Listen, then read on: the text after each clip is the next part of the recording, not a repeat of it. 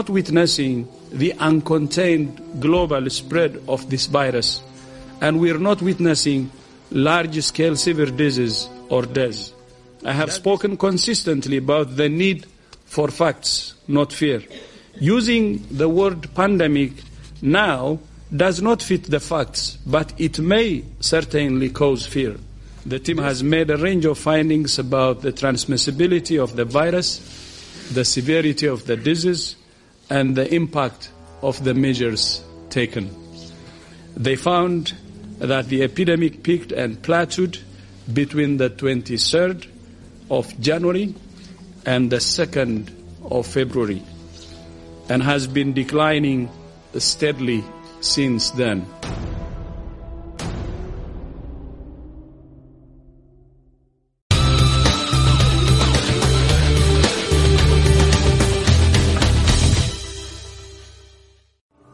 La clásica leyenda urbana, quizá la más potente, la que tiene más fuerza, la que ha perdurado a lo largo de toda la historia, la que permanece perenne en todos los relatos, en viejos tratados, en viejas crónicas, en eh, tratados de folclore y también, mm, sorprendentemente, aparece en algunas páginas de periódicos que en un momento determinado han llegado a informar sobre la extraña mujer que se aparece en algunos caminos de todo el mundo.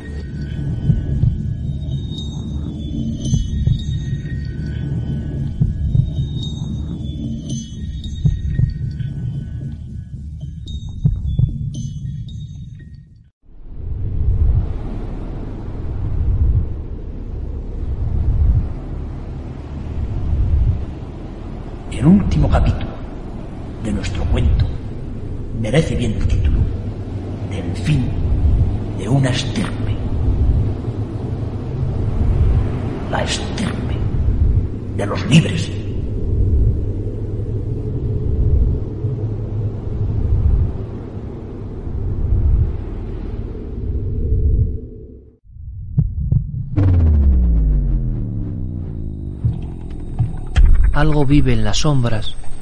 Alguien está siempre en el umbral. Desde el inicio de todos los inicios, desde el mismo principio de la materia. Es una vieja canción, una danza, una batalla. Dos perspectivas, dos rostros, sombra y luz.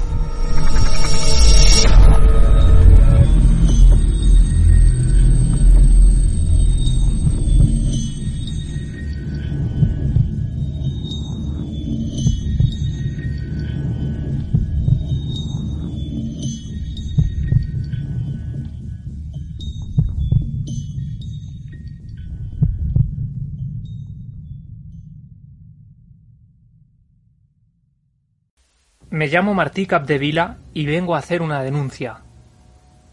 ¿Qué se le ofrece? responde el sargento de la Guardia Civil.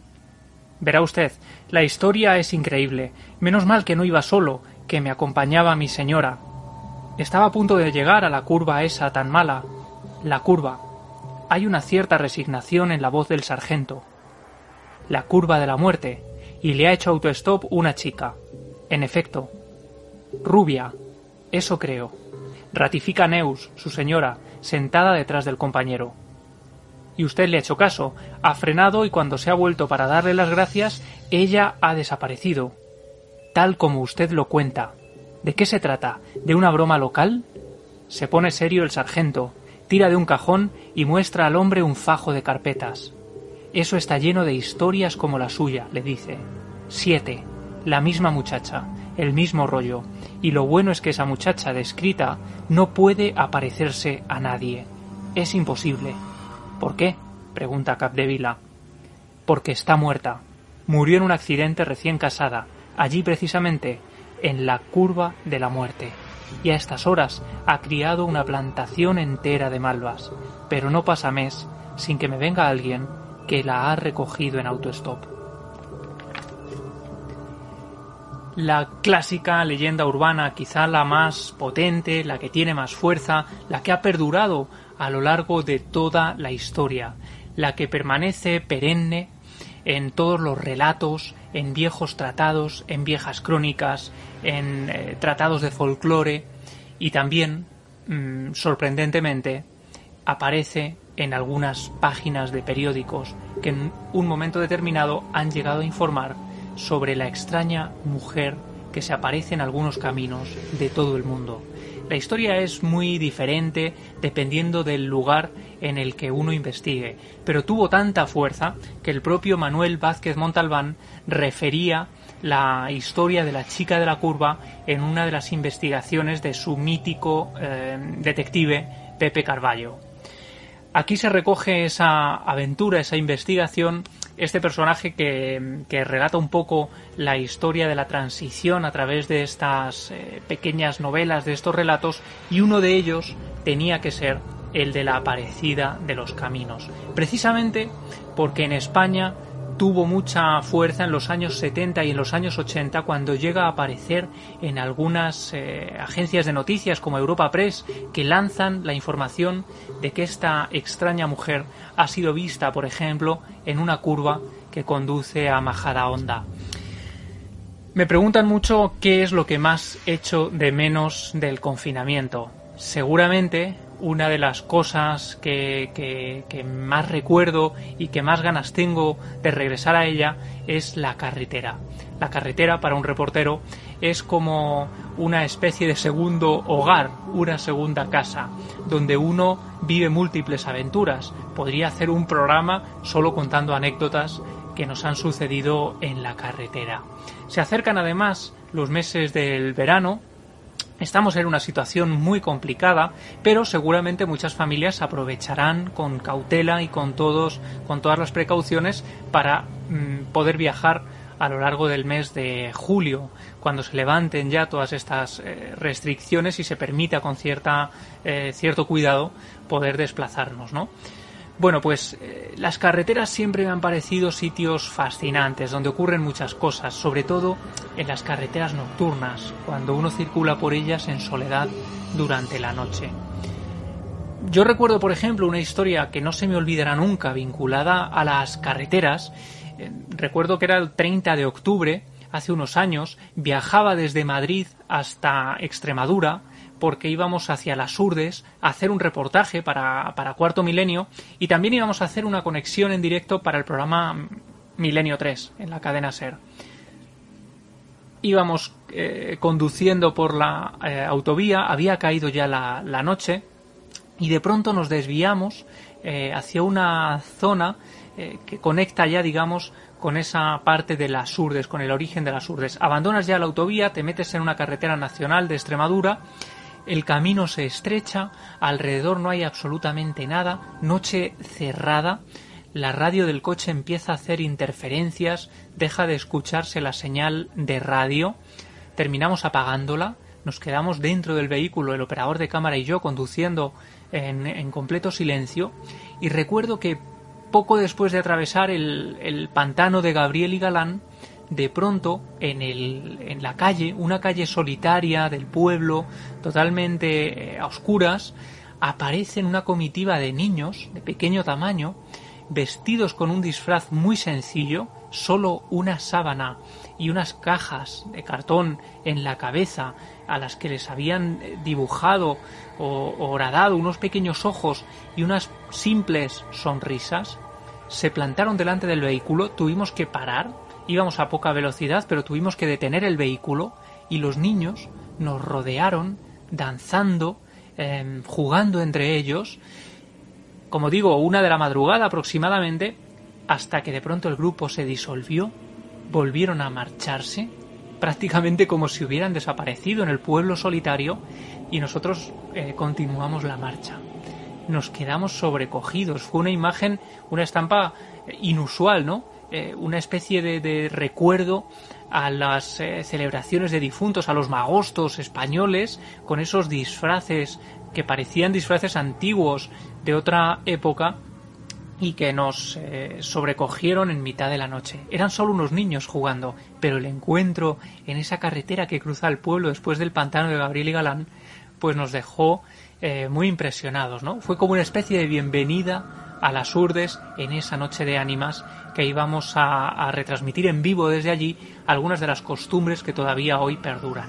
Al final, las historias de carretera nos acompañan continuamente. Pueden ocurrir múltiples cosas, pero lo que hoy nos interesa en este archivo del miedo son las historias de la aparecida de los caminos, la chica de la curva, esa leyenda clásica que, como decía, se ha transmitido de boca en boca a lo largo de las eh, diferentes generaciones, a lo largo de los siglos. Porque hoy vamos a comprobar que esta historia es muy antigua, está en todas las civilizaciones, tiene diferentes denominaciones, pero en el fondo la idea es la misma.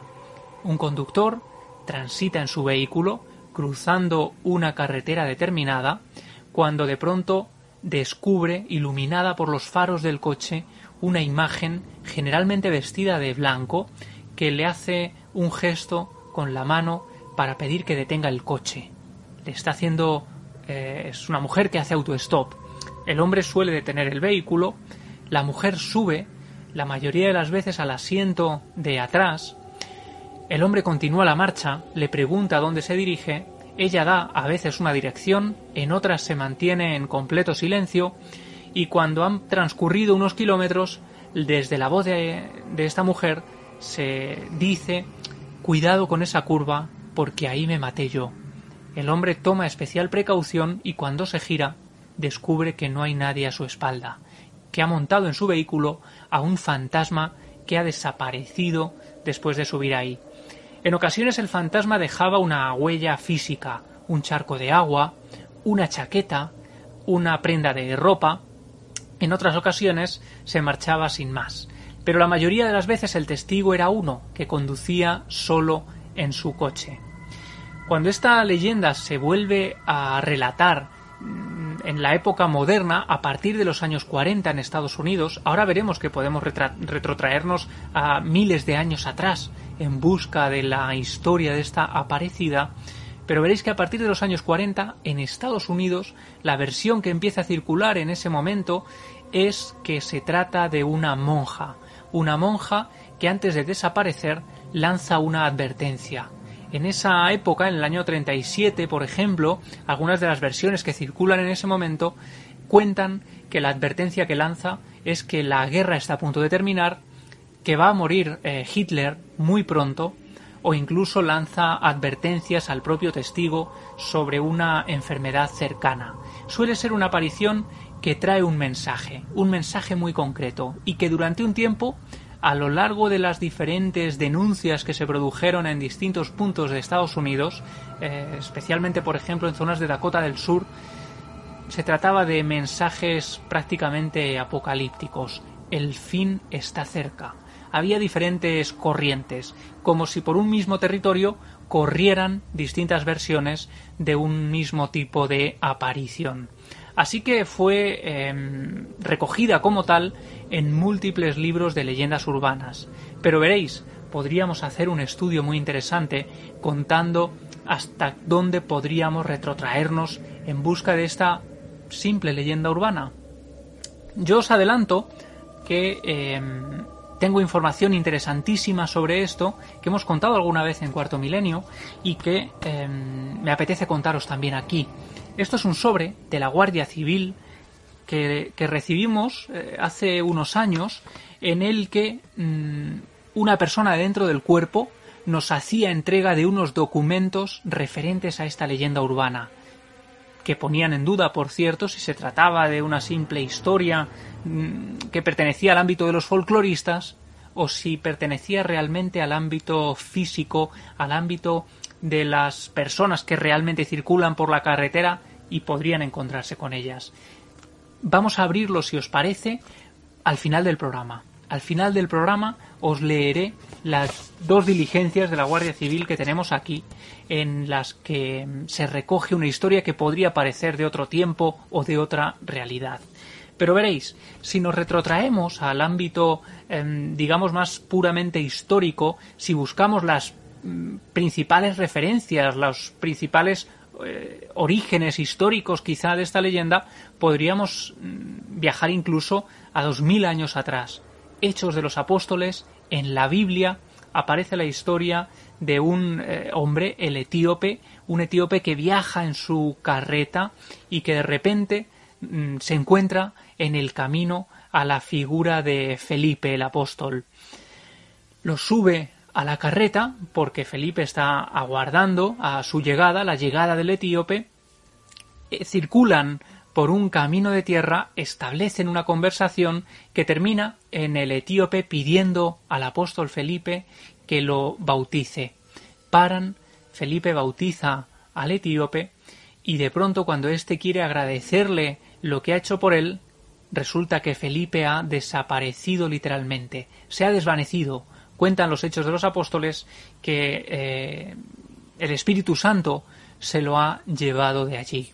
Sería posiblemente una de las primeras historias que tienen que ver con un viajero que se encuentra con alguien inesperado en el camino y que desaparece ante su asombro, pero no sería la última.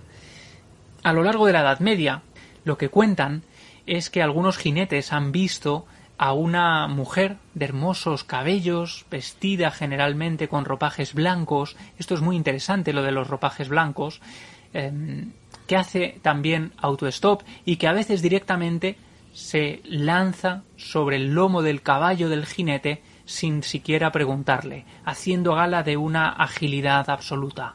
El jinete no puede hacer nada, no puede detener el, el, caballo, simplemente se queda sorprendido por la llegada de esta mujer y continúa su camino. Cuando le pregunta hacia dónde se dirige, es capaz de percibir en su nuca el eh, gélido aliento, la gélida exhalación que esta mujer profiere desde el interior de su boca. Cuando él se gira, extrañado por esa frialdad, descubre que no hay nadie a su espalda, que la mujer que acaba de subir a lomos de su caballo ha desaparecido absolutamente. Esta historia sería la clásica de las aparecidas de hoy en día. Hemos cambiado el caballo por el automóvil, hemos cambiado la manera de desplazarnos o los eh, caminos por los que hoy nos desplazamos, los viejos caminos de tierra medievales son hoy las carreteras, las autovías, zonas que conocemos a la perfección, pero las apariciones o las descripciones suelen ser siempre muy parecidas.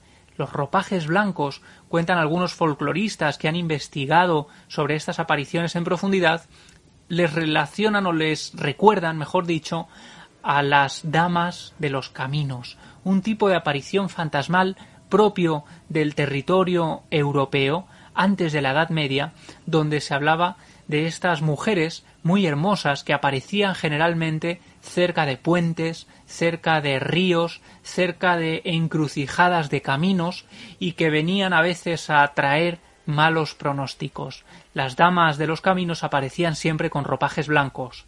Hoy las aparecidas, las chicas de la curva, son, por ejemplo, mujeres que se mataron en su noche de bodas y aparecen con esos vestidos, em, mujeres que aparecen con camisones.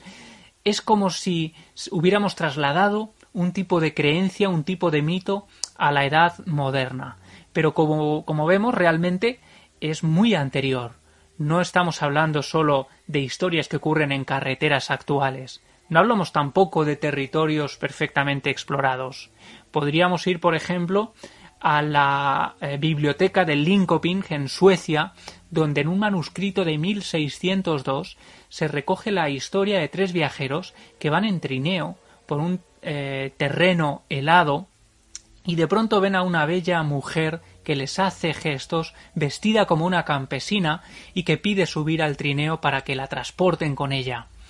Ellos obedecen, la suben, intentan ayudarla y acto seguido emprenden de nuevo el viaje. Paran en una posada y según este viejo manuscrito de 1602, repito, em, allí, en el interior de esa posada, piden algo para comer, ella pide también algo para llevarse a la boca, piden unas bebidas, unas cervezas, y en un momento dado, esta mujer lanza una serie de advertencias, momento en el cual todo lo que hay sobre la mesa empieza a transformarse en sangre. Las bebidas dentro de los vasos se transforman también en ese líquido vital, los hombres se quedan aterrorizados y cuando vuelven a mirar a esta invitada ya no está. Ha desaparecido. sería otra de esas primeras crónicas escritas de los aparecidos de los caminos. Pero podríamos continuar y continuar en el tiempo. En los siglos XVII y XVIII, en algunos caminos de Holanda, muchos jinetes que atravesaban también esa zona, algunos lo hacían ya con sus carruajes, se veían aterrorizados por la aparición de la dama de Edge, que pedía también subir a los eh, vehículos y una vez que estaba allí, en ocasiones llegaba a quitarse la cabeza delante de los testigos antes de desaparecer, provocándoles un enorme impacto que a veces em, les generaba incluso problemas del corazón, problemas cardíacos y sobre todo un terror eh, auténtico a atravesar determinados caminos en soledad y en mitad de la noche. Parece que el mensaje, eh, a pesar de que la imagen va cambiando con el tiempo, eh, el mensaje que lanzan o que dejan es siempre el mismo, ¿no? El de un miedo real a los caminos, a transitar por lugares en horas que no son las habituales para el hombre. Son las horas de la noche, las horas de los seres que transitan en esas zonas liminales, en esos rincones que no son aptos para el ser humano cuando cae el último rayo de sol. Pero veréis, en 1890 eh, la leyenda, si queremos llamarla así, eh, sigue transitando, sigue evolucionando por Estados Unidos. Y se cuenta entonces que algunos jinetes que van dirección a Delmar, cerca de Nueva York, mm, encuentran también a una mujer muy huesuda, muy pálida, muy eh, extraña, que les pide también subir a sus caballos y que cuando están a punto de llegar a las inmediaciones de su destino, de Delmar, de esta pequeña población, se desvanece detrás de ellos, provocando un verdadero miedo, un verdadero pánico. Los jinetes hablaban de la dama de Delmar y de cómo debían intentar evitar esos caminos al caer la noche. Una historia que nos recuerda irremediablemente a la ficción también de eh, Washington Irving sobre el jinete sin cabeza, ¿no? Un hombre que va a caballo em, en un pueblo aterrorizando a esa población de Sleepy Hollow y generando pues que tenga que acudir allí un investigador para intentar arrojar luz sobre este misterio. Pero seguimos avanzando en nuestra particular línea del tiempo eh, una línea del tiempo explorando el origen y la evolución de estas apariciones y llegaríamos a otro hito, a un momento importante de nuestra historia que es 1940 el momento en el que dos folcloristas eh, llevan a cabo un estudio muy interesante en una revista de folclore de California en la que afirman haber recogido hasta 79 casos de personas que afirman haberse encontrado con determinados o con diferentes eh, apariciones en mitad de una carretera. Ya no hablamos de una mujer de hermosos cabellos, vestida de blanco, la historia aquí empieza a evolucionar de hecho, mm, uno de los casos más llamativos recogidos en la Interestatal 90 a su paso por Dakota del Sur es la visión de un hombre de gran tamaño, muy alargado, como si lo hubieran prácticamente eh, deformado mm, porque dicen que es muy delgado pero muy alto, vestido con un abrigo negro que le llega hasta los pies, con un rostro pálido y que hace detener algunos vehículos durante la noche cuando no hay nadie transitando por esa carretera. Muchos testigos paraban, eh, dejaban que él se subiera y acto seguido em, conducían con él en el asiento de atrás y le escuchaban decir algo así como el fin está cerca antes de desvanecerse en el interior del vehículo.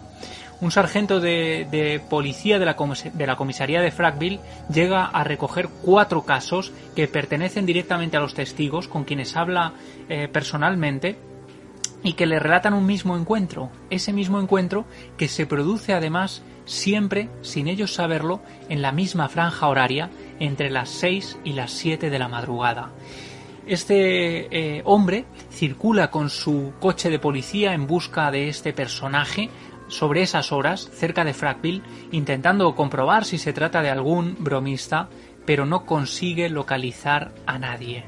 Parece que esta figura es una especie de, emisario de algo que está por venir que, al, que, que aterra a toda la población de Frackville, pero que finalmente desaparece igual que llega, mm, sin saber cómo ha sucedido, simplemente dejan de verle. Ese extraño personaje que a algunos les recordaba a un sacerdote por ese abrigo oscuro y largo que parecía una sotana, desaparece por completo. El 12 de octubre de 1979, un hombre llamado Roy Fulton, transitando muy cerca de su casa en Bedfordshire, Inglaterra, ve una cosa muy similar, una mujer muy hermosa a la que sube a su vehículo y se produce una vez más la misma escena. La eh, mujer, la aparecida, mm, da un mensaje muy claro y se desvanece en el interior del coche. Y así sucesivamente, incluso en el año 81 en Montpellier aparecen cuatro jóvenes a las puertas de la gendarmería diciendo que se han encontrado con una imagen muy similar, que una anciana en este caso ha desaparecido en el, interior de su Renault 5, delante en este caso de cuatro personas. Aquí encontramos ya una descripción diferente, un relato que ha variado, porque son cuatro los testigos que ven a la mujer y están aterrorizados, porque la han visto perfectamente, les ha avisado de que en una curva eh, deberían tener especial cuidado y ellos iban a interponer una denuncia a la gendarmería porque acababan de ver algo que les había resultado eh, impactante. Y llegamos a España. En el año 81 tendríamos también la primera denuncia a uno de estos aparecidos. En este caso, el testigo es Lorenzo Abad y su esposa, que circulan en su vehículo camino desde San Sebastián hasta Bilbao y en un punto concreto de la carretera, de nuevo una carretera oscura, solitaria, por la que no circula nadie, ven a una mujer eh, hacerle un gesto con la mano. Lorenzo detiene su vehículo, ahí se sube esta, esta mujer que ha aparecido por la noche, ellos retoman la marcha y en un punto concreto ella dice, cuidado con esa curva, porque ahí me maté yo una de esas frases eh, clásicas que perduran en el tiempo.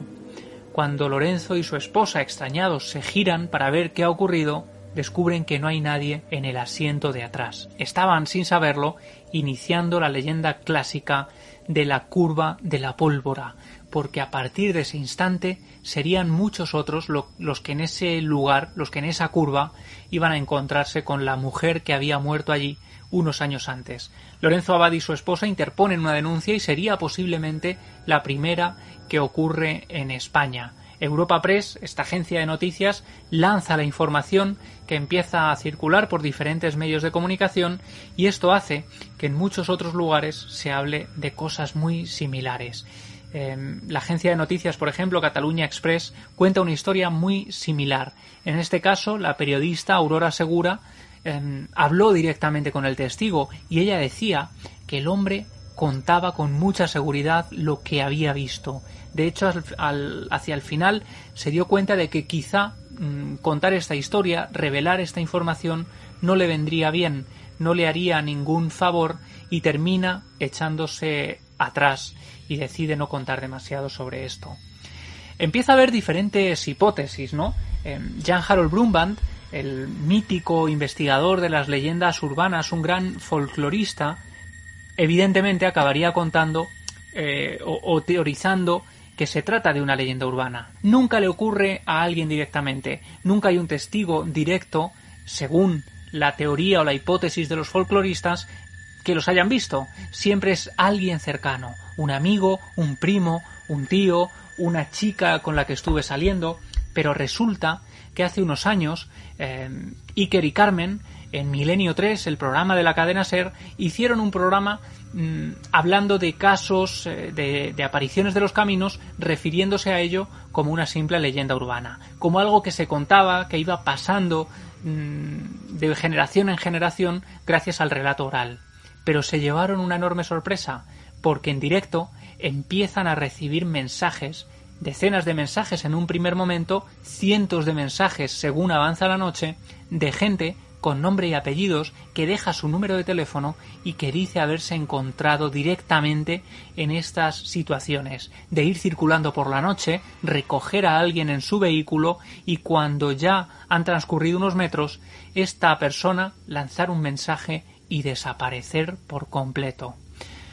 Una de las historias que cuentan, por ejemplo, eh, alguien que, que, escribe a ese programa, que escribió a Milenio 3, era un trabajador de ambulancias que reciben un aviso porque ha habido un accidente de tráfico por la noche, se dirigen hasta allí, al bajar rápidamente en ese barullo hay una joven que le cuenta rápidamente lo que ha sucedido y le dice que hay varios cuerpos en el coche que está volcado, ellos rápidamente se dirigen hacia allí y cuando extraen los cadáveres de los eh, del amasijo de hierros en que está convertido ese coche, uno de los cuerpos pertenece a la mujer, a la joven que acababan de ver unos instantes atrás y que les había dado instrucciones precisas para sacar los cuerpos de allí. Parece sin duda una escena del sexto sentido, pero así aparecen los relatos que van llegando a ese programa de Milenio 3 que se recogieron después en el libro editado por Aguilar, escrito por Iker Jiménez, Carmen Porter, donde se recogían algunas de estas cosas, ¿no? Ellos cuentan, por ejemplo, eh, los puntos donde esa noche recibieron eh, la mayor cantidad de casos. Algunos se repetían sin los oyentes saberlo, sin los testigos ser conscientes de esos puntos que se estaban marcando. Dice, las cuevas de los Úbedas y curva de Terrones en Almería se aparece la Dama de Negro. En Barcelona las curvas del Garraf aparece una joven haciendo autostop. Torredembarra, Tarragona, hombre vestido de negro con maletín. Ciudad Real Daimiel, una chica que espera que alguien la lleve a un baile. Ceuta, un monje aparece junto a los acantilados. El Torbiscal, Guadalema, Sevilla, una niña vestida con un traje blanco. Curva de la Muñeca, en Almería, niña vestida con traje de primera comunión. Navacerrada y Puerto de la Cruz Verde, Madrid, mujer joven. Manzanares, Ciudad Real, anciana enlutada. Alto de San Antón, La Rioja, anciano cruzando la carretera. Carbonero el Mayor, Turégano, Segovia, mujer con camisón blanco. Los Palacios Utrera y Cuesta de las Doblas, Sevilla, joven vestida de novia. Tolox, Málaga, aparece un cabrero al parecer atropellado en aquella zona. Barracas el Toro, Valencia, niña de unos, de unos cuatro años. Orihuela, Alicante, chica de la curva, caso tipo. Arjonilla, Marmolejo, Córdoba, anciana. Pudieron establecer una especie de catálogo clarísimo con los puntos exactos de las apariciones, con los eh, tipos de visión que tenían los testigos y lo sorprendente era evidentemente eso, que muchos de ellos estaban coincidiendo en los puntos y en el tipo de descripción, como si se tratara de una constante a la que algunas mentes durante la noche, quizá por el estado de concentración, quién sabe por qué, podían acceder. Ha habido diferentes estudios, incluso psicológicos, sobre el fenómeno algunos lanzaron la, posibilidad de que eh, las líneas discontinuas de la carretera pudieran generar en el conductor una especie de estado semi-hipnótico que era eh, proclive o que mm, favorecía este tipo de apariciones.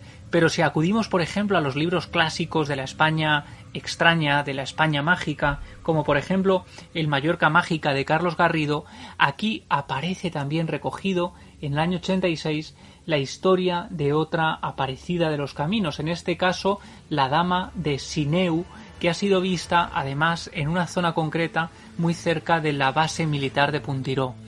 En este caso es un hombre el que va conduciendo por allí y muy cerca de una curva peligrosa recoge a una joven que le advierte de que tenga cuidado porque viene una curva donde ella tuvo un problema que no deja tampoco muy claro.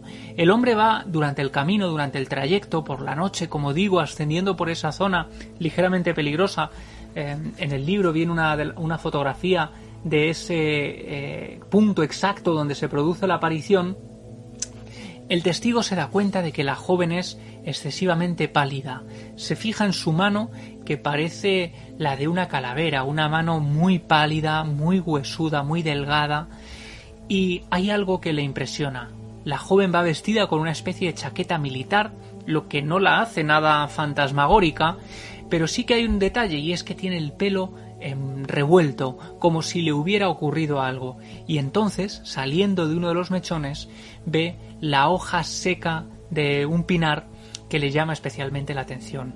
Como va pendiente de todos esos detalles, al llegar a la curva peligrosa, el conductor pierde el control del vehículo, está a punto de salirse por un barranco, eh, consigue enderezar gracias a un volantazo y entonces con el corazón galopando a toda velocidad baja del coche para ver si se ha pinchado alguna rueda, para ver si está todo bien y cuando mira a través de la ventanilla de atrás donde estaba sentada la joven ve que no hay nadie, que el interior del vehículo está vacío, como en una constante que se repite y se repite desde la carreta eh, de, los, de los hechos de los apóstoles hasta el jinete medieval, hasta los hombres que llevaban en su trineo a esta extraña mujer. Bueno, pues ahí está ese episodio quizá de epifanía del testigo en el que descubre que hay algo que no es lo habitual, hay algo que ha roto la rutina. Patrick Harpur denominaría además a este fenómeno el instante de eh, lucidez daimónica, cuando el testigo ha sido consciente de que ha podido acceder a un fragmento de la realidad que le es vedado al común de los mortales. Y allí quedó aquel hombre. Llegó incluso a inspeccionar algunas zonas eh, de alrededor en busca de esta joven que posteriormente supo había muerto allí seis años atrás en un accidente de moto. A lo largo del mundo, muchas de estas apariciones tienen incluso esculturas que conmemoran o que recuerdan su figura, su tradición. En México, por ejemplo, es habitual encontrar eh, algunas esculturas en determinadas zonas, por ejemplo, homenaje a la Llorona, una figura mitológica que es idéntica a la de las aparecidas de los caminos, una mujer que ahogó a sus dos hijos en un pantano y que se aparece todavía hoy eh, arrepentida y pidiendo auxilio a la gente que transita por determinadas carreteras eh, mexicanas, la Pucuyén en Chile, la Tulivieja en Panamá o en Costa Rica, eh, la Tepesa en Panamá, la Viuda en Chile, en España tenemos también la Portuguesa, que se aparece especialmente en la Nacional 5, muy cerca de Portugal, porque es una mujer de ese país que murió en un accidente de tráfico en una zona de Extremadura. Y por ahí dicen que aparece esta figura. El fantasma de Union Dale en Sudáfrica, que han visto muchos testigos y que han vinculado desde sus eh, apariciones en torno al año 69 con una joven de 23 años llamada María Roux, que murió precisamente en un accidente el 12 de abril de 1968. Pero veréis, Em, en ocasiones el origen de la leyenda, o la mayoría de las veces, tiene que ver con un accidente de tráfico. Una mujer que se mató en una curva y que advierte cuidado con ese lugar porque ahí me maté yo, que em, en otras ocasiones no está muy claro cuál es el origen, pero, pero sí que está claro que ese es el punto exacto donde aparece. Está vinculado a un lugar concreto. Bueno, pues eh, hay otra aparición que a mí me sorprendió mucho y que se recoge precisamente en un libro que no tiene nada que ver con el misterio. Carreteras Azules de William Lee Moon. Él es un escritor de viajes que hace unos años tuvo varios problemas. Tuvo problemas sentimentales, perdió su trabajo, eh, perdió a su esposa y decidió en ese punto de inflexión hacer algo con su vida, hacer algo distinto, algo que le permitiera reconectar consigo mismo y no hundirse en la depresión. Así que se lanza con su furgoneta, a la que pone un colchón para poder dormir, por las carreteras azules a recorrer los Estados Unidos. Las carreteras azules son unas carreteras secundarias de los Estados Unidos que conectan diferentes poblaciones y que se llaman así porque era el color en el que aparecían en los viejos mapas de los Estados Unidos, las Blue Highways. Y ahí se lanza eh, William Lee a buscar la paz interior. Él cuenta en este libro, que es muy interesante, eh, bueno, cómo son algunos de los paisajes que va encontrando a su paso, eh, relata las conversaciones que tiene con gente de todo tipo, y una de las cosas que relata cuando está en Franklinville, muy cerca de Nueva York, ahí detiene su furgoneta y le cuentan una historia que es realmente impactante. Allí se aparece, dicen, una madre y una hija que algunos conductores han podido ver cerca de los caminos eh, secundarios. Esta madre y esta hija ha sido vinculada con una historia muy truculenta que ocurre a principios del siglo XX cuando las mujeres de la zona acudían con su ropa a lavar a un, eh, a un pequeño río que hay en las inmediaciones de esta población.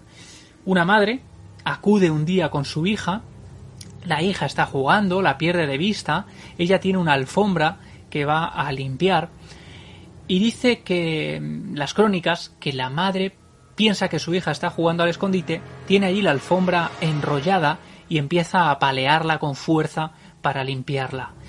Percibe que la alfombra empieza a mancharse de un líquido rojizo, eh, rápidamente empieza a gritar a su hija que por qué ha introducido moras silvestres dentro de la alfombra. El relato, desde luego, es impresionante, ¿no? Casi podemos visualizar todos los detalles.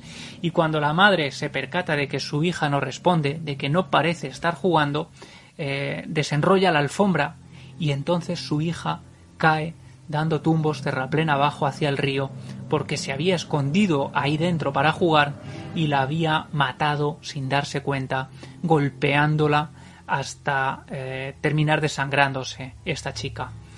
La madre se queda eh, aterrada y asustada y dolorida, incapaz de recuperarse de lo que acaba de ocurrir. Al día siguiente acude a ese mismo paisaje y con un montón de sábanas anudadas se las cuelga al cuello y se cuelga de un árbol, hasta que pocas horas más tarde un grupo de mujeres que están haciendo la colada se la encuentran allí pendiendo de ese árbol. Descuelgan el cuerpo, pero cuentan los eh, más mayores de Franklinville que la sábana quedó allí anudada durante años y durante décadas, hasta que prácticamente se mimetizó con el entorno y desapareció. Y muchos decían que era espeluznante el ir allí por la noche. Aquello se convirtió en una especie de juego de niños posterior, igual que algunos pueblos tienen su casa encantada, este lugar quedó como una zona encantada. Acudían allí y veían esa sábana colgando mecida por el viento invernal. Y desde entonces, muy posiblemente, surge esta versión de la leyenda, actualizada después y adaptada quizá a la clásica historia de fantasmas, a la clásica historia de aparecidos de los caminos. Pero veréis, os avanzaba antes que todo esto que podríamos considerar simplemente leyenda urbana, y esto podría ser un repaso a través del folclore, tiene también su importancia en los archivos de la Guardia Civil, por ejemplo, en los archivos de las autoridades. En este sobre nos enviaron dos diligencias, como digo, luego llegaron otras tantas, de apariciones en determinados puntos de carreteras españoles. Son diligencias de comparecencia donde se recoge pues precisamente eso que Manuel Vázquez Montalbán em, bueno pues ficcionaba en ese relato sobre la aparecida de los caminos. Este ocurre en Meco precisamente, aquí lo tengo, y voy a leer un fragmento, aunque si queréis podemos ahondar en esto la próxima semana.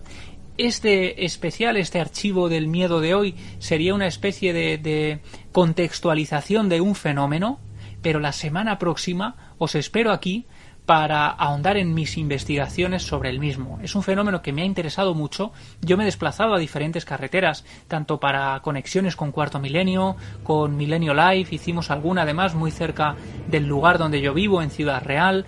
Em, zonas de Cataluña donde se aparece también una anciana en el arcén. Pude entrevistar en su día a una de las testigos principales que me relató el encuentro. En ese caso iban varias personas dentro del coche cuatro en el interior del vehículo y ven cómo la anciana, al pasar por un punto eh, concreto, una anciana vestida con ropa de payesa aparece por allí y después la ven desvanecerse. Es decir, no son solo relatos de revistas especializadas en cultura o tradición oral. Hay personas con nombres y apellidos que afirman haberse encontrado con ello. Esto que voy a leer precisamente, firmado en Meco el 17 de junio de 2012 ocurrió em, ante la comandancia de la Guardia Civil.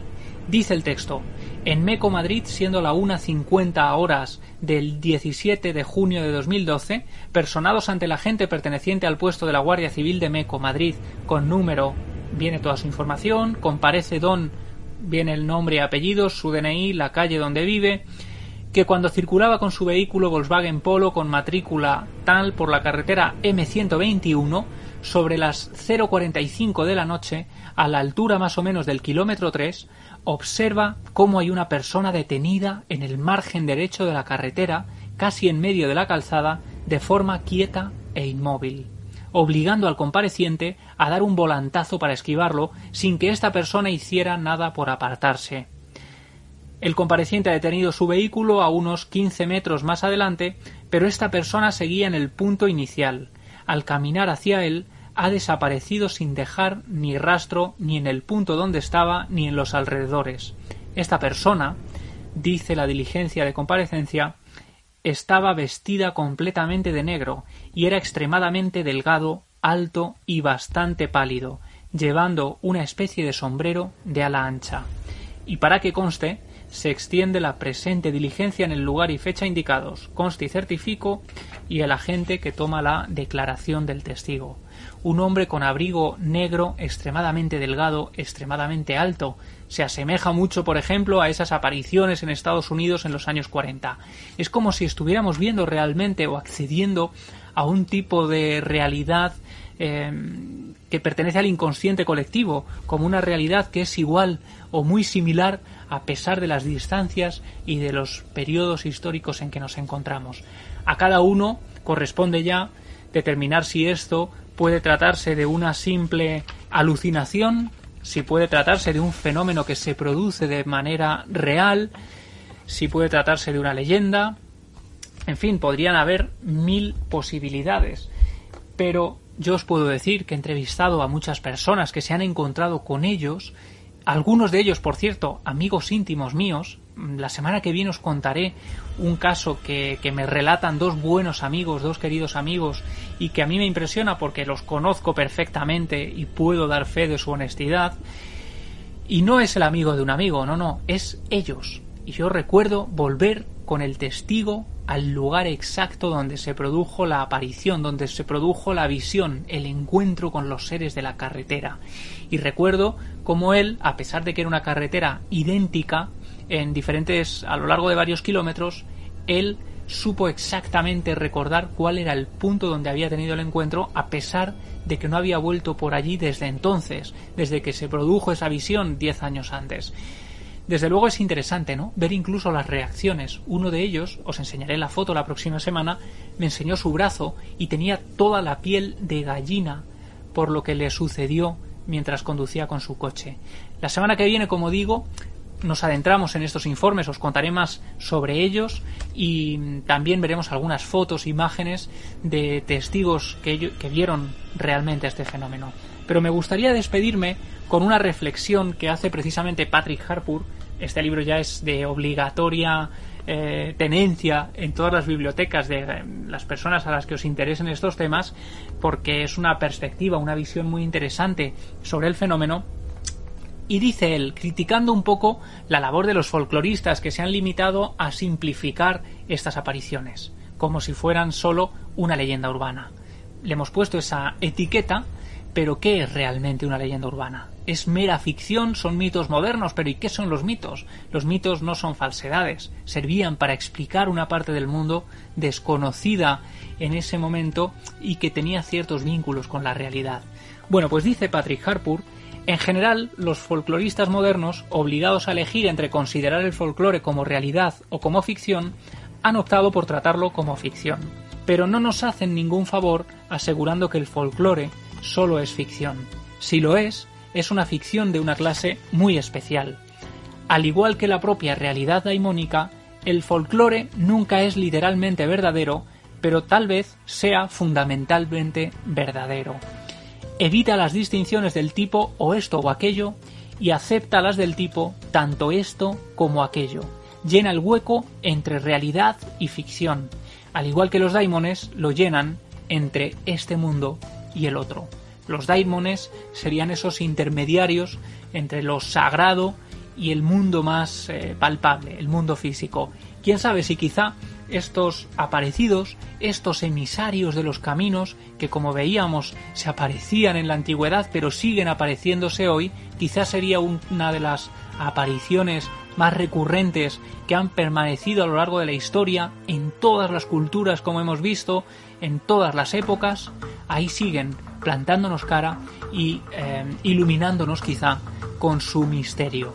Desde luego sería muy interesante saber si también vosotros habéis tenido algún tipo de experiencia similar. Podéis contárnoslo en redes sociales con la almohadilla La estirpe de los libres. Nosotros leeremos todo, me parecería interesantísimo ese estudio hoy en día para saber si habéis tenido experiencias similares. Yo os animo a contármelas y os agradezco ya de nuevo vuestro apoyo, vuestros mensajes, vuestra eh, paciencia también eh, esperando estos temas ¿no? Con, con, ganas y enviando vuestros mensajes. De verdad que es un honor, es un lujo. Me siento muy afortunado por poder contar algunas cosas y compartir parte del archivo, también animándoos a investigar vosotros por vuestra cuenta, bien sea mediante estos libros, bien sea mediante otros que seguramente encontraréis y podrán enriquecer este espacio. Os mando un abrazo inmenso Mañana Iker y Carmen en eh, Milenio Live contando muchas otras cosas y me despido desde este archivo. Gracias una semana más y nos vemos si queréis en el próximo Archivo del Miedo.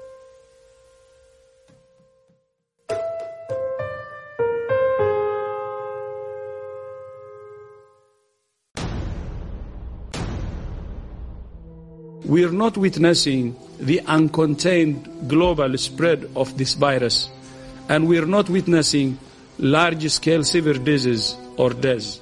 I have spoken consistently about the need for facts, not fear. Using the word pandemic now does not fit the facts, but it may certainly cause fear.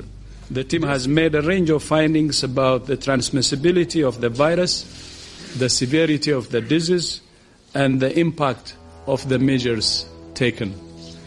They found that the epidemic peaked and plateaued between the 23rd of January and the 2nd of February and has been declining steadily since then.